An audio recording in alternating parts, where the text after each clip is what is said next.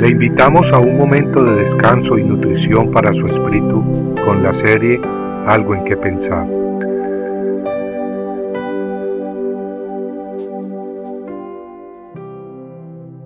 Transformados en cuerpos gloriosos e inmortales. Él destruirá la muerte para siempre. Isaías 25:8 el profeta Isaías escribió en el Antiguo Testamento que Dios destruiría la muerte para siempre.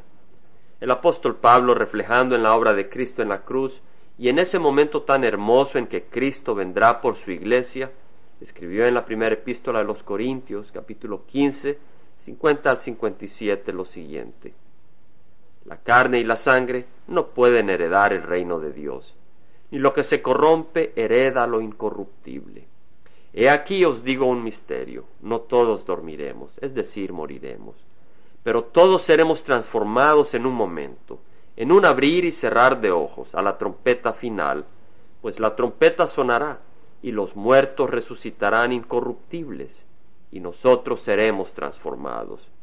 Porque es necesario que esto corruptible se vista de incorrupción, y esto mortal se vista de inmortalidad. Pero cuando esto corruptible se haya vestido de incorrupción y esto mortal se haya vestido de inmortalidad, entonces se cumplirá la palabra que está escrita. Devorada ha sido la muerte en victoria. ¿Dónde está, oh muerte, tu victoria? ¿Dónde, oh sepulcro, tu aguijón?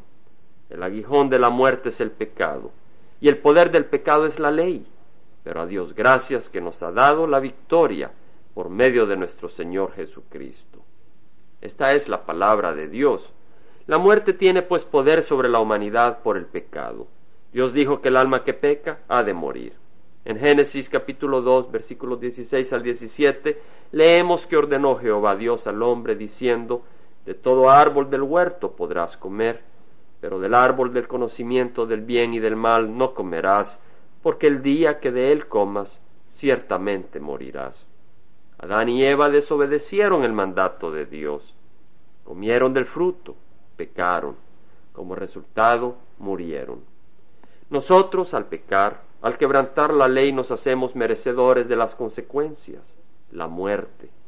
Es por eso que el aguijón de la muerte es el pecado. Es decir, la muerte no nos tocaría si no hubiésemos sido picados por el aguijón del pecado. Si no hubiera habido pecado, no habría muerte. Y lo que hace que el pecado sea tan serio, algo que tenga un poder tan negativo y destructivo sobre nuestras vidas, es la ley. Debido a que hay ley, cuando quebramos la ley, cuando violamos el mandamiento de Dios, cosechamos el fruto de nuestra desobediencia y transgresión, la muerte misma. Pero lo que ni la ley ni nuestras obras podían hacer, mis hermanos, Jesucristo lo hizo en la cruz. Él nos dio gratuitamente por medio de su sacrificio en el Calvario la victoria sobre la muerte y el pecado. El apóstol Pablo en Romanos 6:23 escribió, la paga del pecado es muerte, pero la dádiva de Dios es vida eterna en Cristo Jesús, Señor nuestro.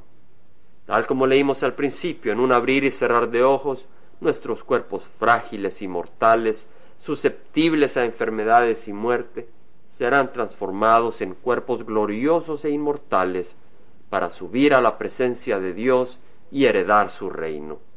Esa es nuestra certeza y bella esperanza. Esto es para quienes hemos creído y le hemos entregado nuestras vidas a Jesús. Compartiendo algo en qué pensar, estuvo con ustedes Jaime Simán. Si usted desea bajar esta meditación, lo puede hacer visitando la página web del Verbo para Latinoamérica en www.elvela.com.